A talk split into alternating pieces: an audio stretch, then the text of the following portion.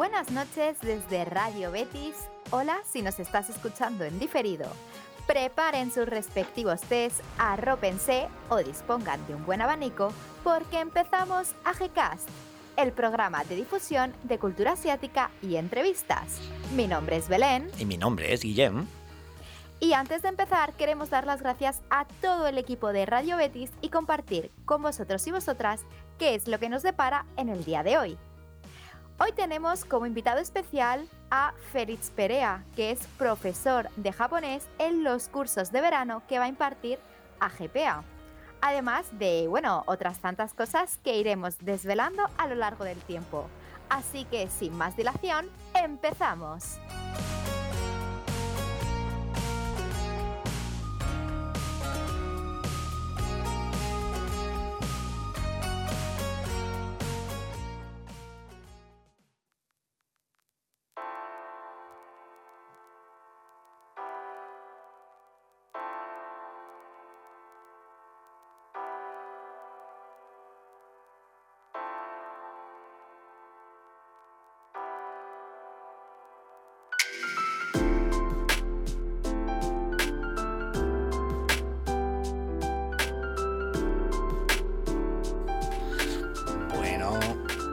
Muy buenas a todos, bienvenidos a la sección de Entrevistasia. Hoy vamos a hacer la última entrevista de la sección de profesores que vamos a tener para los cursos de verano y de, de AGPA y aparte eh, a un seminarista. También vais a ver la, publicidad que ya tenemos colgada en la página web. Tenemos un seminario de, de protocolo japonés y bueno, quería presentaros hoy al entrevistado de hoy, es José Félix Perea Díaz, eh, alumno de los estudios de Asia Oriental, eh, mención Japón por la Universidad de Sevilla. Muy buenas, José, ¿qué tal? Konnichiwa, buenas tardes, ¿qué tal? Konnichiwa. Hola Félix, ¿qué tal? ¿Qué tal? Hisashiburi desne, ¿cuánto tiempo? ¿Cuánto tiempo, Félix? Cuantísimo tiempo, aunque trabajamos todavía juntos en la asociación hace que no te veo mm. físicamente gracias al querido COVID, pues hace igual unos pocos años ¿eh? que no nos vemos.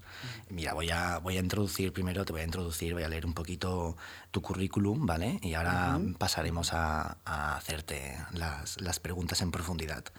Eh, bueno, pues eh, José Félix, su compañero lo llamamos siempre Félix, lo llamaremos así.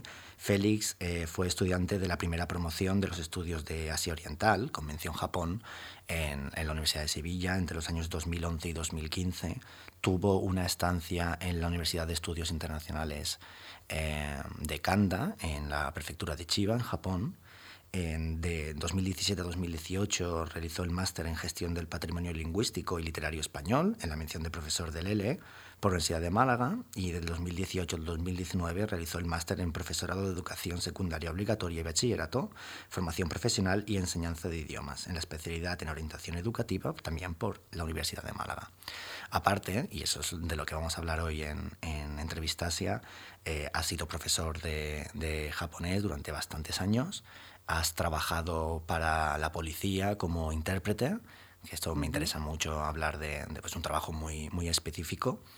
Y eh, bueno, aparte de profesor y de, y de intérprete, eh, quiero dejar un huequecito a lo mejor al final para hablar de una de, de tus pasiones que llevas muchísimo tiempo eh, practicando, que es el budismo. Y bueno, quería, quería simplemente hacer ahí un vuela pluma sobre lo que vamos a hablar hoy. Eh, yo creo que, Belén, si quieres, si quieres empezar tú, podemos hacer ya las primeras preguntillas. Perfecto, muy buenas, Félix. A mí me gustaría empezar esta entrevista desde, bueno, que nos hables un poquito sobre tu experiencia como alumno de idiomas, porque al final todos en algún momento hemos sido eh, alumnos y alumnas, ya sea de el inglés o idiomas a lo mejor más centrados en Asia, como puede ser el japonés, el chino o el coreano.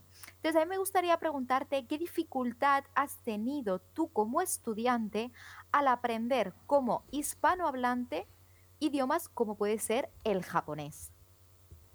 Wow, la verdad, bueno, antes de empezar, muchísimas gracias, pedazo de presentación. Y gracias también por ponerme voz. Eh, bueno, la dificultad eh, voy a hacer como un pequeño resumen, pero eh, yo diferencio entre las lenguas asiáticas, como tú bien has comentado antes, y, lenguas occidentales. Yo en la actualidad hablo cuatro idiomas, soy políglota, y, la dificultad que he encontrado eh, ha variado siempre en función del sistema educativo en el que he estado y también del profesorado, y también de la metodología que se da en las clases. Eh, lo que yo he visto sobre todo que las clases suelen ser muy pasivas, es decir, el profesor es el que habla y el alumno solo repite. No te da tiempo a producir, es decir, a que tú por tu cuenta, dentro del aula, tú construyas un mensaje en el cual te obligue a pensar en el idioma. La mayoría de las explicaciones no se hacen en lengua meta. ¿Qué es lengua meta? Es decir, la lengua que tú tienes que aprender. Lo que dicen los ingleses es el target language, ¿no? Es decir, si es una clase de japonés o de coreano, las explicaciones teóricamente tienen que ser en ese idioma, pero se dan en español, ¿no? Eh, al menos en los cursos más iniciales. Entonces, eh, luego aparte, la metodología eh, que se suele usar, muchas veces, es verdad, por el número de alumnos que hay dentro de la clase, o también por la temporalización, es decir, una clase tiene una hora determinada, ¿no? pues no se pueden dar clases de enfoque comunicativo, es decir, donde hayan roleplays o situaciones en contexto donde tengas que hablar el idioma. Por ejemplo, pues voy a comprar una barra de pan en el supermercado. Ese tipo de ejercicios no se ven porque no da tiempo y terminas haciendo el típico ejercicio de rellenar web. Y otro problema, y eso ya es una autocrítica, yo lo he tenido como estudiante, pero he intentado e intento corregir dentro de mi formación, porque aunque soy profesor, sigo estudiando y es que eh, tenemos la mala costumbre de estudiar para vomitar en el examen todo lo que hemos aprendido y tres días después eh, pues lo olvidamos. ¿Por qué? Porque cuando llegamos a casa yo no hablo japonés, yo no hablo coreano, yo no hablo francés, etcétera, y me pongo a hablar en español con mis amigos y, me da vergüenza hablar en japonés con mis amigos o, escucho música en japonés, pero no le presto atención, entonces realmente no estoy haciendo una inmersión lingüística como tal. Entonces, esos son los factores en los que yo, eh, a modo de autocrítica, veo desde mi punto de vista como estudiante de idioma. Sí, me gusta mucho que, que, lo digas, que, que, no te hayamos todavía hecho ni, ni, ni, la segunda pregunta y digas lo que los oyentes ahora eh, van a escuchar a lo largo de toda la temporada, porque precisamente una de las de los detalles, un poco de, de las cosas que hemos querido remarcar con, con, buena parte de los entrevistados, es precisamente la necesidad de aprender a hablar el idioma, no a conocer la gramática, no a conocer sintaxis, sino a hablar y, es una cosa que, por ejemplo, también me pasó a mí durante mi primer semestre en Kanda y es el no acercarse a hablar con japoneses, el no el no hacer esa inmersión lingüística que es necesario y que, por ejemplo, en Sevilla, eh, digo el caso de Sevilla porque es en, el que yo he estudiado, a veces era un poquito complicado, ¿no? Eh, buscar esa parte de, de mejorar el, el, japonés. Escucharéis ya el capítulo de Carlos Naranjo en el que le explicaba que, bueno, él lo hizo ya por su cuenta y, y estuvo con una con una chica japonesa para practicar el idioma, pero que es muy importante hablarlo, porque una vez llegas a Japón o llegas a China, llegas a Corea o en verdad a cualquier país en el que el idioma no sea el tuyo, eh, lo que vas a utilizar para hacer la cotidianidad, lo, cotidiano es, es hablar. ¿no? Y entonces me ha parecido genial que hagas la reflexión porque siempre lo, lo, lo remarcamos y tú lo has dicho ¿no? directamente.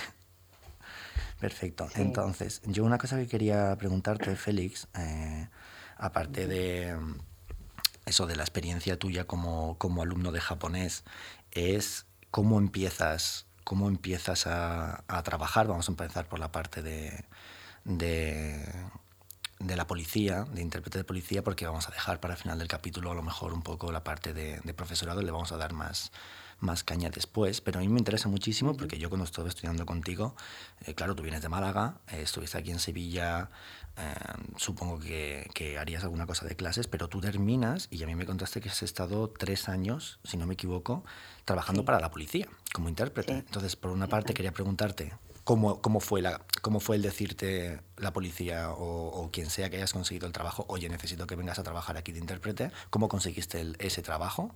Y un poco cómo, cómo funcionaba la idea de ser el intérprete, cuál tipo de trabajo tenías y si quieres explicar a lo mejor alguna situación o alguna cosa, pues, pues adelante. Vale. Bien, te comento. Yo en aquel tiempo, el trabajo que tenía, eh, que también lo compaginé durante tres años, era el de profesor de japonés en una academia. Eh, mi primer trabajo al llegar de Japón fue como profesor de protocolo en un hotel en Málaga, que me llamaron ellos, buscaron por internet y, encontraron un anuncio mío en una página de clases particulares. El, el, tema de trabajo de policía explico cómo funciona. Hay dos formas para, bueno, realmente hay tres formas para trabajar con la policía como intérprete. Una es a través de un, de un examen que presentan ellos a través de una bolsa, pero hay muy pocas convocatorias y por lo general la mayoría que suele salir solo las especialidades de inglés, francés, eh, ruso y árabe. Japonés y chino sale muy poco. Eh, la otra opción es haciendo un examen estatal para tú convertirte en, en intérprete jurado que esa no es la opción que yo hice, ni la, ni la primera que he comentado. Y la tercera opción, que es la que yo hice, es a través de unas empresas que están subcontratadas por el Ministerio de Interior, que son las que se encargan de ofrecer un servicio de traducción e interpretación, no solo en la policía, sino también en juzgados y guardia civil. Lo que pasa es que la mayoría de las veces, por temas de contratas y tal, quien te va a llamar más sobre todo, o por el perfil de usuario que te va a llamar, va a ser la policía y en juzgados de guardia. En mi caso, eh, yo no busqué ese trabajo, fue un trabajo donde me buscaron a mí y fue por casualidad. Es decir, yo, una compañera o amiga del grado, eh, sí se dedicaba profesionalmente a eso y me pidió el favor personal, porque ella por un motivo personal no podía ir a Marbella a un juzgado de violencia de género.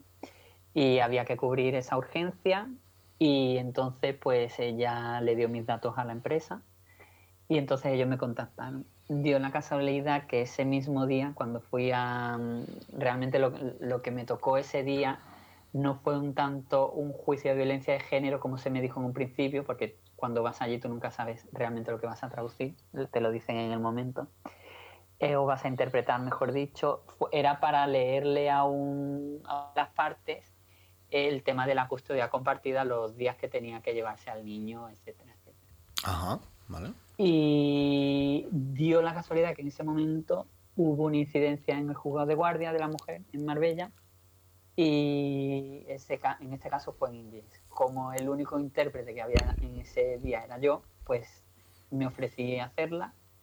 Entonces en la empresa llamaron al juzgado para pedir un feedback mío y les gustó las dos interpretaciones que hice y a raíz de ella me contactaron y y bueno, y, entré a trabajar con ellos. ¿Qué es lo que pasa? Yo no he hecho la carrera de traducción e interpretación, yo lo que he hecho es grado de Asia Oriental y luego dos másteres relacionados con la docencia, entonces yo sí dejé muy claro eh, que yo soy profesor de idiomas, que no soy intérprete. Entonces, durante esos tres años es verdad que he estado trabajando tanto en la policía como en juzgado, pero siempre como personal de apoyo. Es decir, cuando hacía falta un refuerzo, los donde más he trabajado ha sido intérprete de francés, sobre todo cuando han llegado pateras y tal, porque hacen falta muchos intérpretes, porque te puede venir una patera con 400 personas.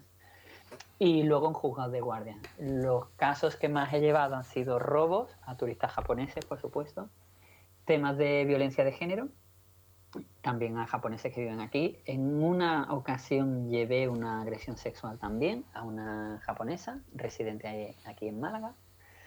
Y luego durante el tema del coronavirus eh, durante el 2020, que ha sido ya cuando, aunque sigo en la empresa, pero ya no me llaman tanto, he estado llevando temas de información eh, acerca de si tienen que venir con una PCR, si pueden salir de la casa, personas residentes japonesas que han venido por becas de estudios y durante su estadía les ha pillado el coronavirus aquí.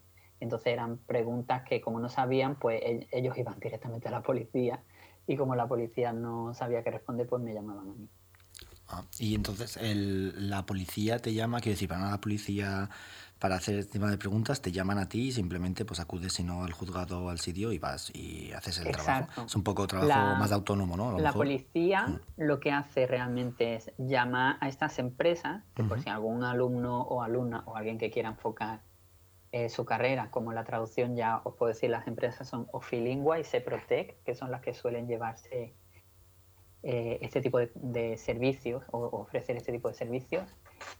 em, pues ellos son los que te contactan, tú estás de guardia 24/7, ya contaré anécdotas sobre eso. Entonces a ti te llaman y en función de si puedes atender o no la llamada, o bien haces la traducción telefónica, o bien te, te personas en el juzgado de turno que ellos te digan o en la comisaría de turno que ellos te digan. Vale, y eso, te digo, es como un trabajo más de, autónomo, ¿no? De que es esporádico cada cierto tiempo. Porque claro, yo entiendo que si la titulación de, intérprete, que ahora mismo en Andalucía no sé cómo va, porque en idioma asiático, digamos chino, de lo que estamos haciendo en la carrera chino, japonés y coreano, conozco en, Barcelona, por ejemplo. Supongo que en Madrid también habrá intérprete. En Madrid creo que también hay. Eh, en, la autónoma, en la Autónoma de Madrid, no, en la Complutense, perdón, en la especialidad de traductor de japonés. En Málaga las, opciones de traducción que hay son de árabe y ruso, pero no existe japonés ni coreano, que creo que se debería de demandar porque es un servicio que se usa y es muy demandado. Eh, a ver, mm, yo he hecho traducciones y las sigo haciendo, pero es verdad que me veo con algunas limitaciones, como el, lenguaje técnico. No, pero bueno. Eh, a ver, lo que me has comentado Mm, tú puedes darte de alta como autónomo, pero como yo siempre he estado de refuerzo, a mí siempre me han hecho un contrato de obra y servicio. Es decir, si a ti te llaman un día en el juzgado, pues ese mismo día me dan de alta y me dan de baja. Vale. ¿sabes? Es como algo así. Para mí este trabajo es más como un extra, no es algo de lo que puedas vivir porque no todos los días te van a llamar japoneses. Es más, hubo un año, creo que fue en el 2019, quitando tres casos, tres incidencias, por así decirlo, en japonés, el resto fueron en francés. Y no sé si os acordáis del tema este del Aquarius, cuando el escándalo este del barco Aquarius. Yo recuerdo que durante, trabajé un verano todos los días haciendo eh, guardias de 14 horas, pero era solo haciendo pateras. Y eso era básicamente francés e inglés. No había nada de japonés. Sí, al final también es un poco en función de la cantidad de gente eh, que habla japonés en Málaga, del flujo de turistas. Sí. Entonces, no, es, no es lo mismo y no es evidentemente la misma situación que mm, al ser Málaga una ciudad costera en el sur, el flujo que tiene de, mm, inmigración. Eh, a mí me gustaría, a mí me gustaría hablar eh, sobre eh, tu estancia en Japón, ¿vale? Así cambiando un poquito a tu etapa estudiante. Eh, em, nos bueno, nos comentaste, hemos leído también que estuviste estudiando en Japón. Estuviste un año, si no me equivoco, y me gustaría que nos contases un poquito, pues, cómo fue la experiencia, incluso algo que te llamase la atención de estar viviendo en Japón. Vale. Ah, bueno, eh, yo iba a ir para un año, pero al final fueron siete meses. Eh, por un tema económico y tal, eh, adelanté mi vuelta. Lo que sí tuve la suerte, y ahí sí que tengo que dar gracias a la Universidad de Sevilla, es que, bueno, cuando me vi en esa tesitura, pues hablé con el Departamento de Relaciones Internacionales de la universidad y pude en mitad de semestre un nuevo convenio donde me matriculé de unas asignaturas de más y homologué o convalidé el 100% de, lo, de las asignaturas que hice y entonces cuando llegué a Sevilla solo tuve que hacer la defensa de, fin de grado y me matriculé de un par de asignaturas pero simplemente por no tirar el semestre pero a nivel de créditos yo ya estaba cubierto. Eh, bueno, como anécdota te contaré que bueno, no sé si sabes lo que es el lenguaje honorífico o el keigo. Mm, ¿Nos, has escuchado, Félix? Creo que un Creo que el coreano también lo tiene, ¿no? Sí, de todas formas, explícalo para así las posibles personas que nos estén escuchando, que no tengan mucha idea de, mm, de qué están hablando ahora mismo. vale. Bueno, el, el, el keigo o el lenguaje honorífico es un recurso lingüístico eh, que usan los japoneses para indicar respeto. También una cosa que he olvidado decir antes en un principio cuando has comentado lo que te encuentras como estudiante y, ahora te contesto la pregunta pero enlazo con, con, lo anterior es que un error de la didáctica de los idiomas a la hora de enseñarlo es que solo se enseña la gramática.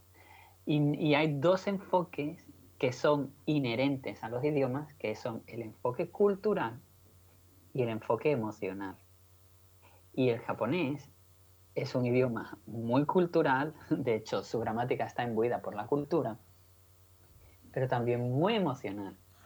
Tienen eh, recursos lingüísticos no solo para hablar del estatus social, sino también del estado emocional, como la, el shieki ukemi o la voz pasiva, donde tú expresas que te sientes molesto por algo.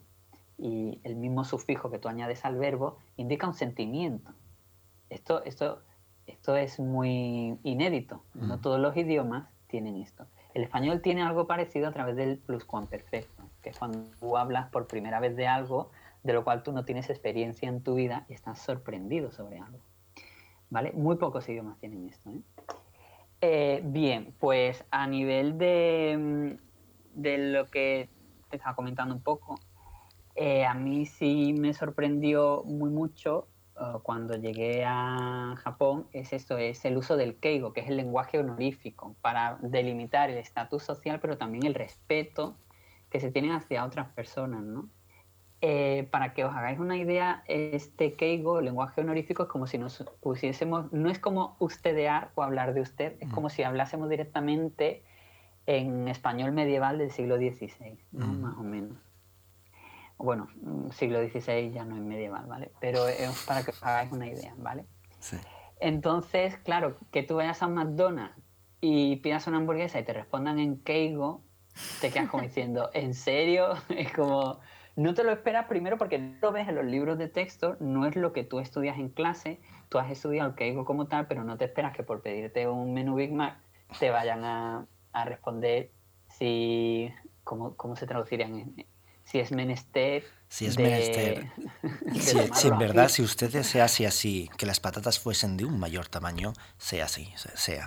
O sea, hay una forma muy fácil. muy, surrealista. De hecho, yo, hubo un momento que me quedé boquiabierto como diciendo, ¿y qué le digo a esta chica? Y como dije un triste hi, sí, en japonés, como diciendo. Luego, a la media hora dije, le he dicho que sí, no sé lo que me ha preguntado, porque estaba tan nervioso.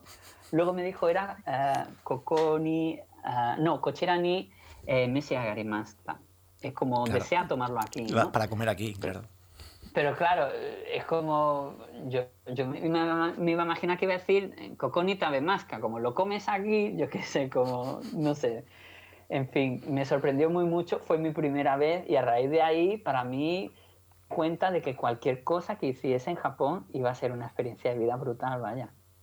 Sí, además, yo, por ejemplo, el tema del keigo es muy gracioso porque puedes pensar en plan, bueno, es una cosa que tienen dentro los japoneses dentro de su propio idioma y a lo mejor es algo natural y, y tú y yo hemos estado además en la misma universidad eh, en años distintos y, y, yo he visto muchos alumnos que a lo mejor llegan al, al, a los 21, están en tercero de carrera y están con las, con las entrevistas, ¿no? Que vienen las ferias de trabajo y están con, ¿qué es? El mensetsu, ¿no? Me parece que era, ¿no?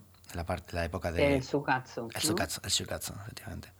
Y, y, entonces ves a muchos alumnos en, en, las, en, las, bibliotecas y en las zonas de estudio con libros para aprender Keiko, porque hasta entonces no, lo han, no han ido nunca a trabajar, con lo cual, porque es un, es una, es un registro que se utiliza sobre todo en, en, el trabajo, ya no se habla en la calle, en Keiko, queda raro, ¿no? En la calle escuchar Keiko, yo nunca lo he escuchado, de hecho. Pero sí, sí, que es una cosa que aprenden ellos con el tiempo y es un mundo, es una parte muy, muy específica del, japonés honorífico, ¿no? Que se dice. La verdad es que sí, es... Em, últimamente existe un debate del Keigo, ¿no? Porque existe la crítica, ¿no? De que, de que de que el sistema laboral japonés es como muy feudal, ¿no? Desde el punto de vista de muy jerárquico, ¿no? Pero es cierto que el Keigo es, eh, yo creo que es necesario, no solo por, para diferenciar diferentes etapas de la rutina del día a día, sino también porque, porque realmente dentro de las relaciones sociales, o al menos como ellas los tienen enfocados, sí es cierto que, que, con el Keigo sí se hace una diferencia dentro del respeto y del estatus social que ocupa cada uno y que aunque es verdad que la gente joven no le da ya tanta importancia, pero de un modo u otro sí que existe esa necesidad de seguir diferenciándose los unos de los otros. Sí, yo... Al menos yo lo, he visto así. Yo recuerdo, tú recuerdas a Ana Bejarano, una compañera ah, de... Sí, sí. Pues eh, su trabajo de fin de grado precisamente era el lenguaje honorífico. en, la sociedad japonesa y explicaban que de alguna manera, si se explica, porque para que los que nos estén escuchando y no lo sepan, no es habitual en la historia japonesa encontrar revueltas campesinas no es algo habitual. Eh, durante el periodo Edo, que dura 1600, bueno, según la edad, pero 1603 más o menos hasta 1868, eh, creo que hay dos revueltas campesinas y eso que hay un sistema bastante, bastante duro con el tema de, impuestos y tal, y nunca, y nunca se ha, visto ¿no? el hecho de, ver muchas revueltas por parte de las clases bajas, digamos, y una de las razones que daba precisamente es eh, el uso del keiko a la hora de tú solicitar a, tu responsable, digamos, dentro de tu pueblo, dentro de tu provincia, eh, solucionar los, unos problemas de unas cercas o unos problemas de que me han matado al ganado y tal, se arreglaba precisamente porque al utilizar un lenguaje honorífico en el que tú estás poniéndote por debajo de, los demás, una cosa que también me gustaría que hablases un poco es de cómo funciona el japonés en el tema de, registros, el hecho de, ¿no? de tener que dar una tarjeta y tal para demostrar quién es cada uno en la escala social, pues, pues eso, el uso del japonés honorífico ha suavizado mucho las tensiones sociales que ha habido a lo largo de la historia japonesa. ¿no? Y me, acabo de acordar con lo que estábamos diciendo. Sí. Hay un... Dime, dime. No, no, di, tú, Félix. Hoy tenemos una grabación un poco especial porque Belén no está con nosotros en el estudio, entonces la comunicación a lo mejor es un poquito más cortadita, por si veis que estamos un poquito más callados, simplemente es porque nos tenemos que escribir, ¿vale? Va a ser un poquito más, más complejo. Hay un, un inciso, eh, es muy interesante lo que tú acabas de puntualizar, ¿no? A, colación de lo del tema del Keigo. Y es que eh, hay autores, eh, bueno, en psicología moderna y psicología del aprendizaje, eh, que defienden que bueno, el lenguaje crea pensamiento y ese pensamiento eh, condiciona nuestro comportamiento. Entonces, si tú usas un lenguaje que es muy emocional, por así decirlo, o muy estático, en, el sentido de muy protocolario, etcétera, como hemos visto en el caso del japonés, es más que posible que, eh, como tú constantemente estás reforzando eh, tu concepto de posición social, mm, tú te comportes según a esos patrones estereotipados que están asociados a, ese estatus social al que perteneces. Por lo tanto, es normal que no hayan revueltas y tú lo haces. Por ejemplo, si lo trasladamos al francés, eh, los franceses tienen muchísimos tipos de perifrasis verbales y de sistemas de imperativos. Por eso son tan dados a hacer huelgas o manifestaciones, ¿no? Porque tienen, por ejemplo, un imperativo que es tu le droit de, ¿no? Tienes derecho a, ¿no? Entonces, eh, eh, nosotros lo traducimos como tienes derecho a, pero para nosotros es el típico, tienes que hacer, bla, bla, bla, tienes que hacer no sé cuánto, ¿no? Y... se ha quedado un poquito cortadito. Desde de vista de la enseñanza de idiomas, esto se obvia en las clases de idiomas y creo que es un error que deberíamos de corregir los profesores en general. Es meter una parte también de cultura dentro, dentro del idioma. Exacto. Sí, porque al final es que es un poco lo que venimos diciendo durante todo el programa de hoy y bueno, yo creo que al final hemos ido dando pinceladas a lo largo de otros programas. Los idiomas no se pueden entender como una cosa aislada y un rasgo X más que hay en una sociedad o en un país.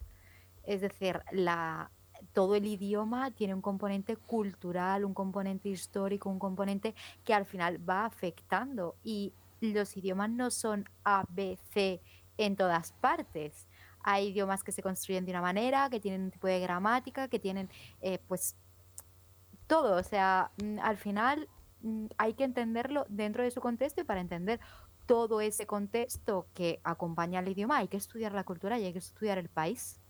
Por eso yo creo que la importancia también un poco de del enfoque del grado, ¿no? Que no solo, o bueno, en general, cuando se hacen estudios franceses o la antigua filología X, eh, das también ese componente cultural porque es fundamental eh, para entender bien el idioma y para hablarlo correctamente.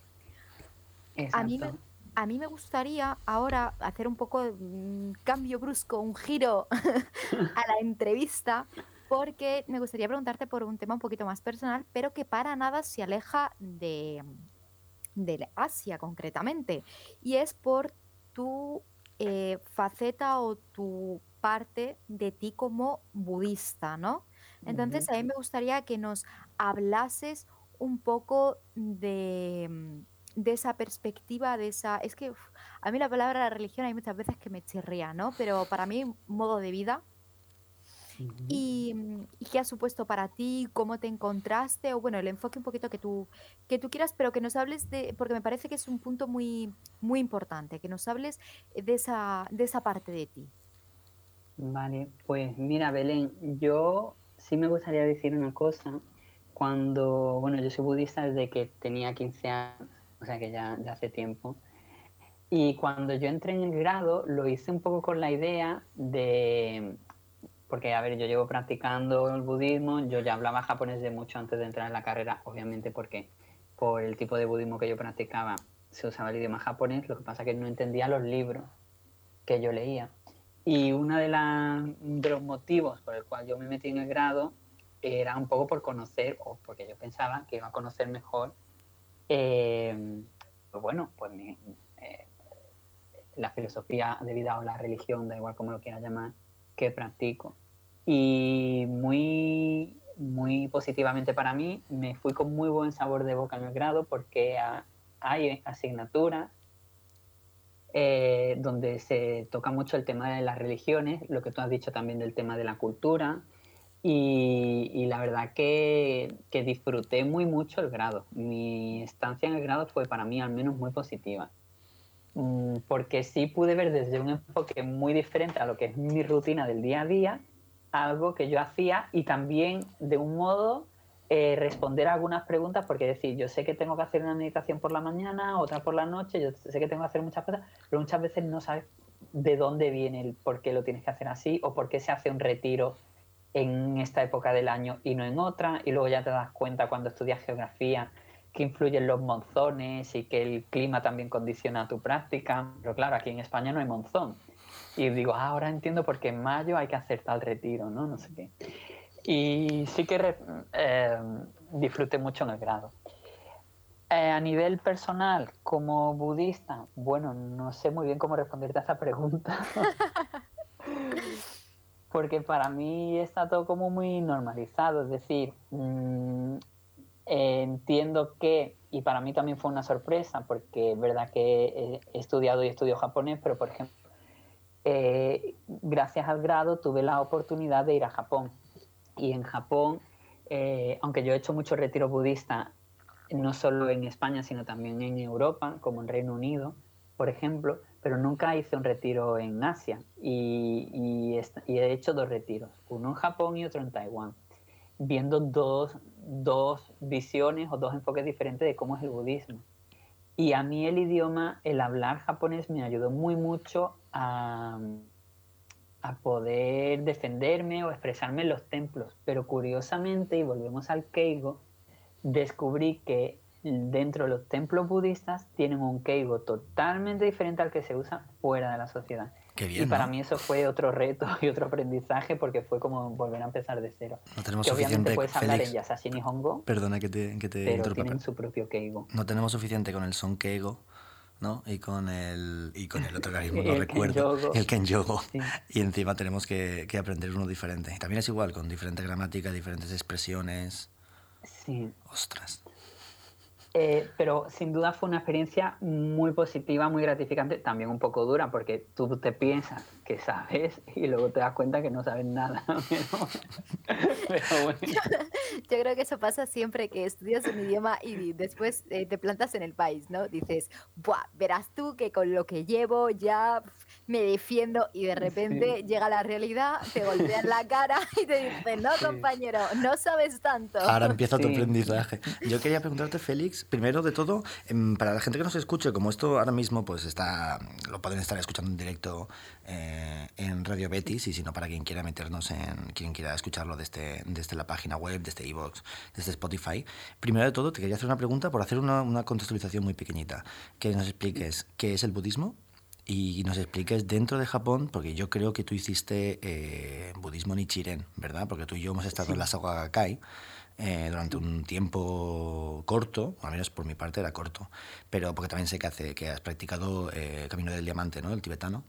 Pero si está, en Japón creo que fue el Nichiren, ¿verdad? Entonces, esas dos preguntas, un poco budismo, para que la gente nos escuche, que esto no sea tener a un señor eh, calvo y gordo en tu casa, que además no es un Buda eso, mm, señores, señores grandes con las orejas largas. Calvo es un dios de la suerte, no es un Buda. Eh, sí, es verdad. Hacemos disclaimer, disclaimer cultural, de apropiación cultural. Entonces, un poco explicar para que, para que la gente nos escuche, alguien que lleva mucho tiempo de prácticas, en plan, esto es para mí, ¿no? Esto significa, estos son los preceptos. Vale, wow. Bueno, has abierto un poco la caja de Pandora en el sentido de eh, no voy a decir lo que es el budismo, porque como he dicho antes, que el lenguaje crea pensamiento y condiciona, ¿no? Entonces no quiero condicionar a nadie. Sí te diré lo que un profesor al que le tengo mucho cariño del grado, de Jesús San Bernardino, eh, dijo en una clase de historia de las religiones que el budismo es un sistema de ritos y creencias y desde el punto de vista antropológico se le considera religión porque tiene una iconografía templaria. Con iconografía templaria nos referimos a que no solo hay templos, sino que también hay cementerios. Vale. Desde el punto de vista más personal, eh, para mí el budismo engloba mucho más cosas, que no solo una religión, ¿no? porque no solo hay un dogma, pero sí es verdad que existe una libertad. Hay muchas escuelas como tú bien has dicho. Y bueno, cuando yo empecé con 15 años, eh, al principio empecé un poco de modo autodidacta y luego empecé, como tú bien has dicho, con Camino del Diamante, que es una escuela tibetana que tiene mucha eh, solera o mucha tradición aquí en Málaga. Em, estuve en la época de la universidad practicando con la SOCA unos cuatro años a través de compañeros de universidad que, que eran de esta escuela y, me invitaban a reuniones y, y yo iba con ellos pero en la actualidad practico dos linajes diferenciados en los que los dos eh, tengo toma de refugio, es decir, tengo mi propio nombre como budista, es decir, como cuando te bautizas, por así decirlo de algún modo, y donde tengo mis votos y tal. Y estas dos escuelas son Ganden Cholin, que es de la tradición Gelupa. La tradición Gelupa es tibetana, a la que pertenece el Dalai Lama. No sé si, bueno, el famoso Dalai Lama, pues es Gelupa. Y, y, luego la otra escuela es Nichiren Shu. Dentro del budismo de Nichiren hay como unas 30 escuelas y Nichiren Shu es la más antigua. De ahí ya surgieron Nichiren Shoshu, Sokagakai, Koseikai, etc. Al Nichiren Shoshu, que me parece que son del Jinju Shoshu, ¿no? De, histórico, de los templos ah, combatientes. Nichiren Shoshu hay un templo en España que están en Madrid y tienen una, una sede en Tenerife. Y Nichiren Shu, el único templo, bueno, hay dos templos, uno en Alemania y otro en Italia, que yo estoy con eh, Italia. Ah, a mí me gusta especialmente, el Nichiren, el budismo de Nichiren me gusta especialmente dentro de yo, estuve muy poco tiempo como, como practicante, pero me gustaba mucho el Nichiren precisamente porque tiene una, una, implicación más política, tiene un poco los preceptos de salvación ¿no? y, de, y del camino para, para alcanzar Nirvana, viene mucho de ayudar a los demás no es a lo mejor tanto como un retiro y tal, eh, al menos como, como yo lo entendí, ¿no? Cuando lo vi y tal. Entonces el Nichiren me parece muy interesante porque además me parece que es el único que tiene eh, representación política directa en el, en el Estado japonés. Tiene un partido político que, bueno, muchas partes de sus políticos son, son de, de esta Nichiren, ¿no? De la línea Nichiren. Sí, hay, es verdad que hay una parte social y Mm. política, es verdad que mm. e, e, es, muy interesante, también un poco polémica, porque algunas personas están a favor, otras no. Yo personalmente no me suelo pronunciar en ese tema. Es cierto que a la escuela a la que yo pertenezco no está tan implicada a nivel político, pero sí a nivel social, con temas de voluntariado y otro tipo de, acciones. Sí. Sí, entonces, mmm, Sondito, pues estoy intentando simplemente ver a, a Quique, por si me puede decir más o menos cuánto llevamos, para ver si pasamos a, a un poco la parte 39, vale, perfecto. Pues entonces sí, vamos a, vamos a pasar un poco. Hemos hecho, hemos hecho un poco de cambio, hemos hecho un poquito de zigzag entre trabajo y, y el tema de budismo, pero queríamos sacar un poco también de tu vida eh, un poco más personal y tal, porque me parecía una cosa muy interesante, una persona que conozco que, lleva muchísimo tiempo en estos temas, pero sí que hemos intentado dividir un poco entre la, la entrevista laboral, digamos, eh, de tu trabajo como profesor y como y como intérprete, aunque ahora seguramente retomaremos el tema de profesorado.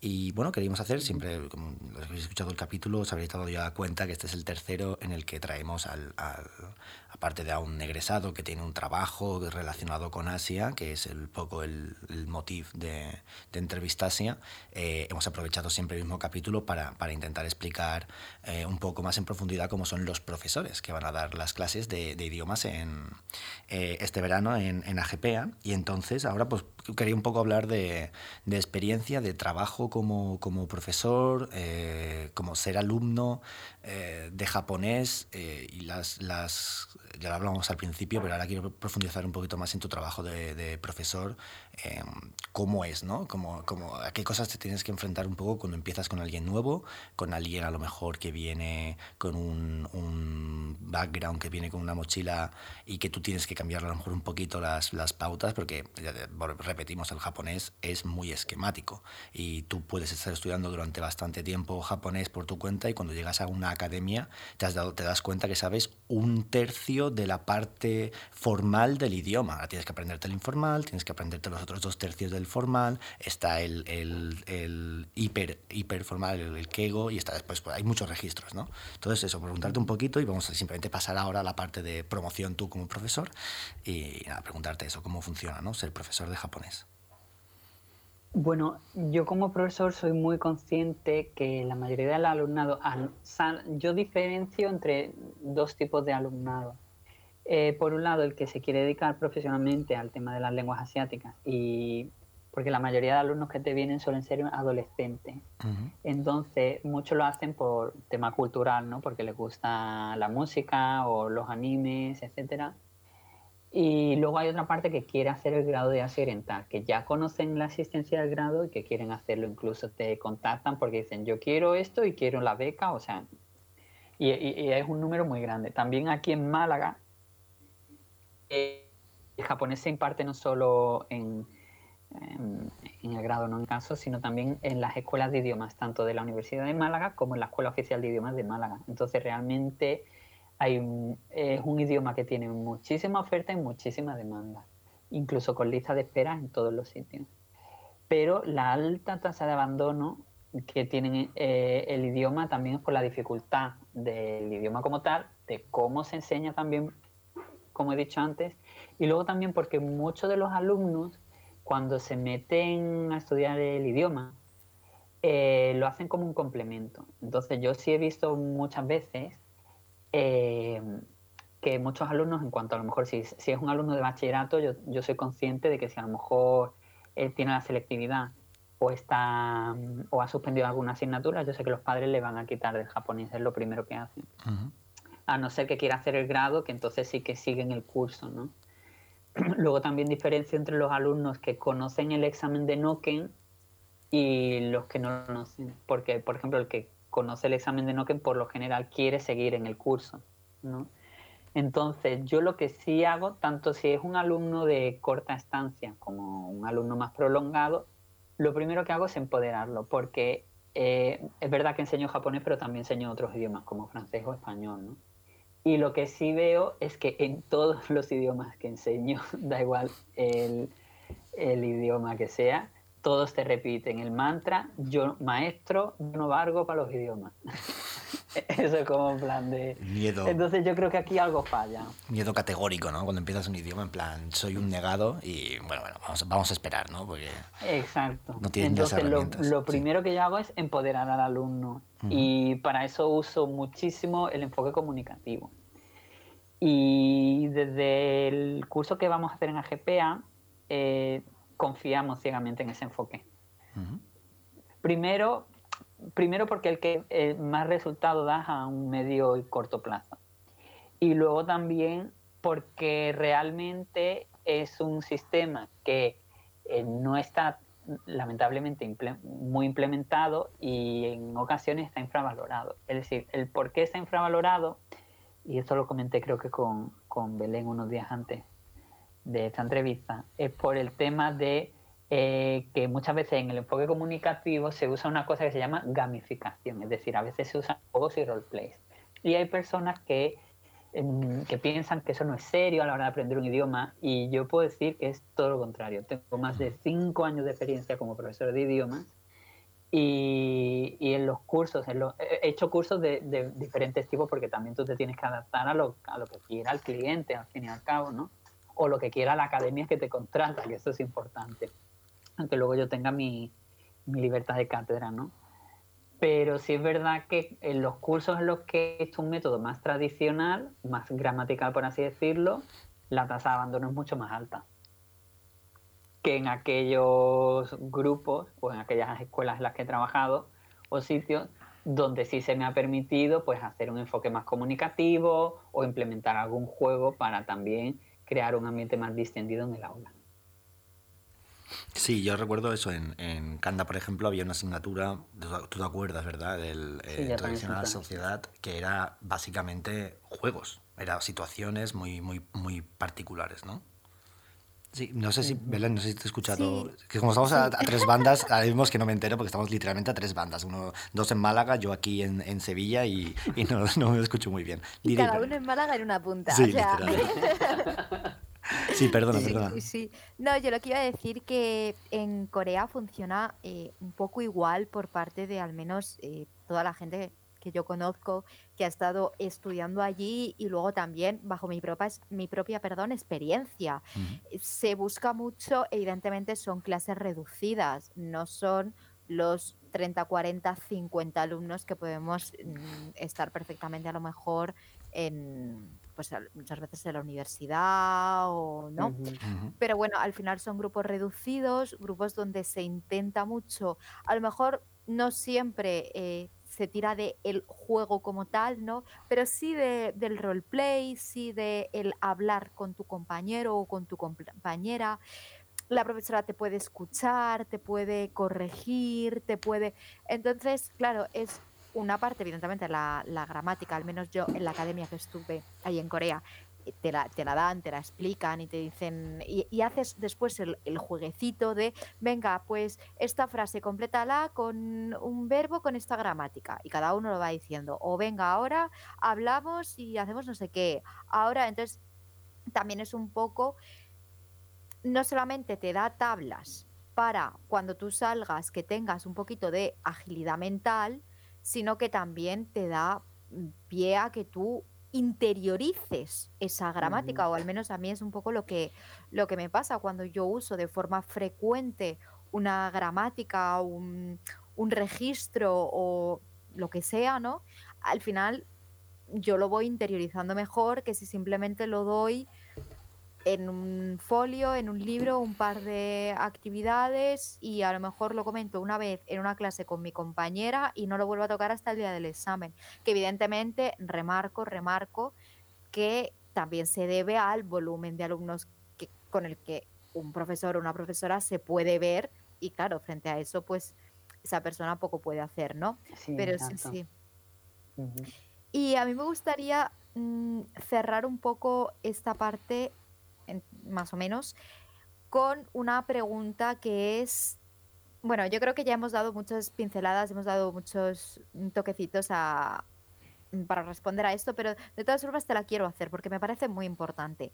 ¿Qué consejo le darías a una persona que actualmente está estudiando japonés? Y me gustaría enfocar esta pregunta de dos maneras.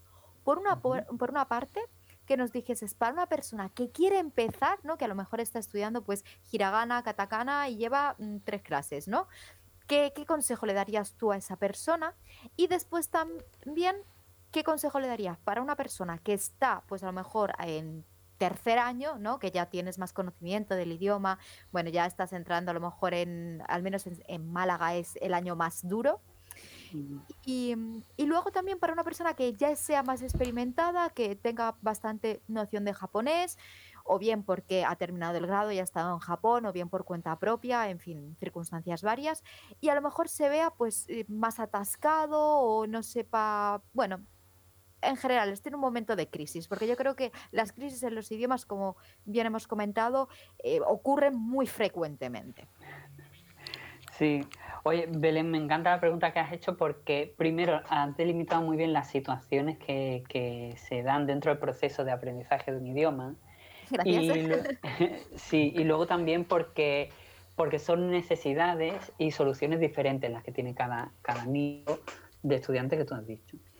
Mm, yo el autoaprendizaje lo desaconsejo en etapas eh, iniciales. Es decir, mm, hay una cosa que se llama eh, interlengua y fosilización de la interlengua. Esto es una coyuntura psicológica que tenemos todas las personas que aprendemos un idioma.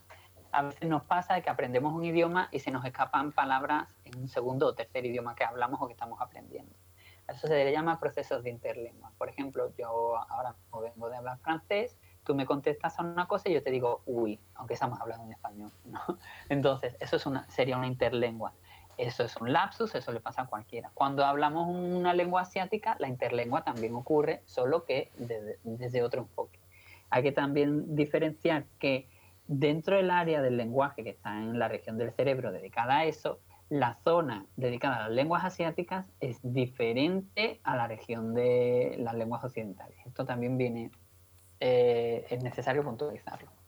Entonces, yo el autoaprendizaje, es decir, comprarte métodos autodidactas o ver vídeos tutoriales y tal, lo haría, por ejemplo, en el caso de una persona que esté ya en tercero, como tú bien has dicho donde tú necesitas mucho material de refuerzo, donde tú ya te has dado cuenta de que estudiar eh, la semana antes del examen no te sirve para nada, sino que tienes que practicar, que no se trata de vomitar un contenido en un examen, sino que ya tienes que practicar un examen donde tienes que vencer esa timidez y quizás el ver vídeos, tutoriales de YouTube, no solo de gramática, sino de, por ejemplo, hoy vamos a cocinar eh, arroz con curry, hoy vamos a montar un mueble de Ikea y veas ese vídeo en japonés, ¿no? Por ejemplo, con sus instrucciones, con su gramática y tal.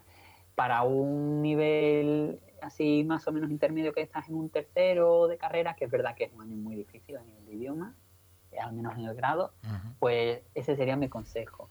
Métodos de autoaprendizaje, eh, sí lo vería en caso de personas que ya hayas dominado el idioma, que seas una persona egresada, donde tú no tengas errores fosilizados. Fosilizado es que si tú, por ejemplo, dices ella la dijo, eso es un error, ¿no? Es ella le dijo, ¿no? Por, decir algo así, no, no me voy a poner en japonés ahora. Si tú nadie te lo ha corregido y lo sigues diciendo de cinco años hablando el idioma, es muy difícil cambiar ese patrón, porque ya lo tienes integrado. Eso, se llama una fosilización. Por ejemplo, Félix sería un buen ejemplo, ya para los que nos escuchan, el tema de utilizar el, la forma diccionario para hablar del presente, ¿no? Cuando a lo mejor no has estudiado bien y en vez de utilizar el pretérito, el teiru, ¿no? Para, para hacer el, el, presente, la gente sigue utilizando la forma diccionario, que en verdad lo que estás hablando es del futuro, que también es una cosa graciosa en el japonés, ¿no? Que la primera forma de un verbo que te enseñan es, la, es la, la, forma futura y la forma de gerundio en verdad es cuando hablas del presente, ¿no? Y hay gente que, que no, no, lo aprende bien y utiliza siempre el masu, masu, masu, eh, como si estuviese hablando de lo que está haciendo ahora mismo, ¿no? Por ejemplo. Sí, o por ejemplo también un error muy frecuente es el, la partícula no. Sí. Es como watashi no uchi y a todo le ponemos la partícula no cuando hay nombres propios donde no es necesario usarlo, ¿no? eh, en personas que estén eh, usando aprendiendo hiragana y katakana, existen muchas aplicaciones. Yo lo que sí haría es eh, tener una relación muy estrecha con el profesor o profesora de turno. Eh, si veo necesario dar incluso clases particulares, existen buenas aplicaciones, pero también hay otras que están muy mal, ¿vale? Lo que pasa es que no quiero hacer publicidad y no quiero condicionar a nadie. Pero aplicación que encuentre compartirla con el profesor para que le dé el visto bueno para ver si está bien o está mal. Porque a veces he tenido situaciones de alumnos que vienen ya autoaprendidos de casa y tienen una fosilización brutal, muy difícil de corregir y luego se frustran cuando se dan cuenta de que la aplicación de turno que estaban usando está mal, o está mal enfocada o ellos le han dado mal uso. Y eso también propicia el que tú te frustres a lo largo de tu aprendizaje como idioma. Y otra cosa que recomiendo también, Belén y Guillén, ya que me habéis preguntado, es sobre todo constancia. Estos idiomas son, necesitan mucha constancia y es verdad que siempre dentro del aprendizaje de idiomas existe la sensación de que uno está estancado. Eh, a nivel emocional es muy malo, pero a nivel cognitivo es muy bueno, porque significa que tú estás ya integrando los contenidos gramaticales mm, pertinentes que tú has dado por eso tienes esa sensación emocional de que sientes que no avanzas, pero es porque estás integrando. Entonces, como ya has integrado, no estás dando nada nuevo.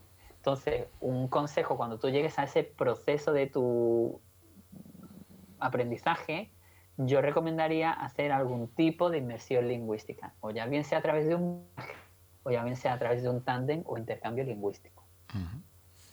Perfecto. A mí me gustaría, así que ya vamos a ir cerrando un poquito la entrevista, eh, decir que eh, en la página de AGPA, donde va a estar también colgado el podcast, vais a, bueno, nosotros siempre ponemos información sobre lo que hayamos estado hablando en, el podcast. Y sí que yo creo que podemos dejar algunas recomendaciones, tanto de aplicaciones como libros, como plataformas y demás, para que, bueno, mm, si alguien se encuentra en alguno de estos tres casos y no sabe por dónde empezar a buscar o por dónde tal, pues que tire de las recomendaciones que a nivel personal nosotros como estudiantes dejamos, bueno, y en el caso de, de Félix también como profesor, dejamos, si os parece bien. Sí, sí, ¿no? Sí. Genial. Sí, sí, sí, no, ningún problema. Simplemente le había dado, sentimiento por, por silencio, ¿no? Vale, pues el, eh, ya habría, yo creo que llevamos ya como 55, yo creo que ya podemos dar por terminada la entrevista. Eh, muchísimas gracias, Félix. Muchísimas, muchísimas gracias. Eh, deciros a todos, yo a Belén se lo dije ayer, pero me parece que es, mm, yo creo que es bastante importante. Este capítulo lo vais a escuchar seguramente dentro de, bueno, pues será seguramente la tercera semana de, de julio seguramente, segunda o tercera semana, pero en verdad es nuestra última semana de grabación para para todos los que nos estén escuchando ahora mismo, eh, terminamos aquí, subiremos otro capítulo más más tarde para hacer un poco de, resumen y en definitiva estos capítulos siempre se van a poder volver a ver y tal, no estamos no tan solo siguiendo la dinámica del de, público de Radio Betis, digamos en directo, sino también posible gente que, los, que lo escuche dentro de un año ¿no? y, le dé un poco igual el orden de los capítulos. Eh, yo sí que me gustaría hacer una pequeña despedida, Belén, y me gustaría también que dijeses alguna cosa porque hemos terminado con Félix, eh, hemos hecho, yo creo que hemos hecho todos los objetivos que habíamos marcado y la verdad que estoy bastante, bastante contento con el trabajo que hemos hecho inicial, ¿no?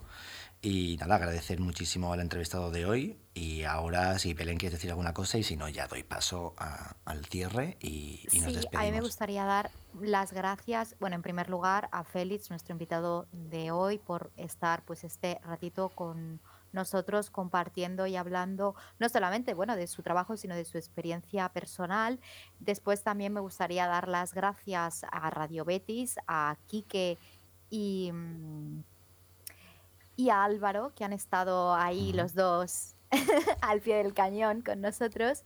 Y luego también eh, me gustaría darte las gracias a ti, Guillem, por apuntarte a este proyecto y decir que efectivamente que cerramos una primera etapa de grabación con este podcast, pero que en ningún momento va a ser lo último que hagamos. Y es que a raíz del trabajo que hemos estado haciendo durante estos meses, bueno, pues han salido ideas nuevas, han salido proyectos que vamos a cambiar y vamos a darle una, una, vueltecita, una vuelta de rosca y que posiblemente durante el verano, ah, si nos seguís en las redes sociales, a lo mejor lo sabéis un poquito antes, eh, pues os vendremos con muchas novedades y con cositas nuevas y frescas como una lechuga.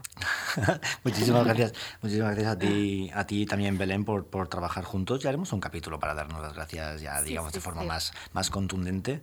Eh, bueno, vosotros vais a seguir escuchando el podcast cada martes a las 11 y, este solo será el cuarto capítulo. Todavía quedan, creo que son tres o cuatro más. Ahora mismo en la cabeza no, no los tengo todos, pero bueno, hemos, hemos grabado una remesa de, de entrevistas y de, y de partes de promo para la asociación, con lo cual vais a seguir escuchándolo, pero, pero siempre está, está bien, ¿no? Hacerlo, aunque sea un poquito raro, el tema del podcast siempre es un mundo un poco extraño. Eh, y dar muchísimas gracias a todos los oyentes. Si lo estáis escuchando en directo, muchísimas gracias por sintonizar Radio Betis. Y bueno, Félix, eh, muchísimas gracias por dar tu punto de vista. Eh, seguimos en contacto. Tenemos los talleres de, idiomas para julio y tenemos el seminario, que esto lo vais a escuchar cuando esté ya a punto de finalizar a lo mejor la, el periodo de prescripción, pero en las páginas web nosotros haremos la publicidad. Tenemos un seminario de cultura japonesa que también Félix va a ser el, el profesor. Eh, entonces, mm, os invitamos, como siempre, a, que os apuntéis. Es, es, es baratito, no, no, no, es muy caro. Ya tuvimos en, en un capítulo la, eh, que lo escucharéis dentro del siguiente capítulo, después de este seguramente. Eh, hablaremos de los seminarios. Y nada, muchísimas gracias. Yo ya digo adiós, Belén, si quieres decir alguna cosa. Nada, ya está, ya adiós. Y evidentemente volveremos con más y mejor. Perfecto, hasta el próximo capítulo. Muchísimas gracias. Espero que estéis eh, disfrutando de estos primeros capítulos de, de AGCast. Y bueno, nos vamos viendo. Hasta luego, Quique.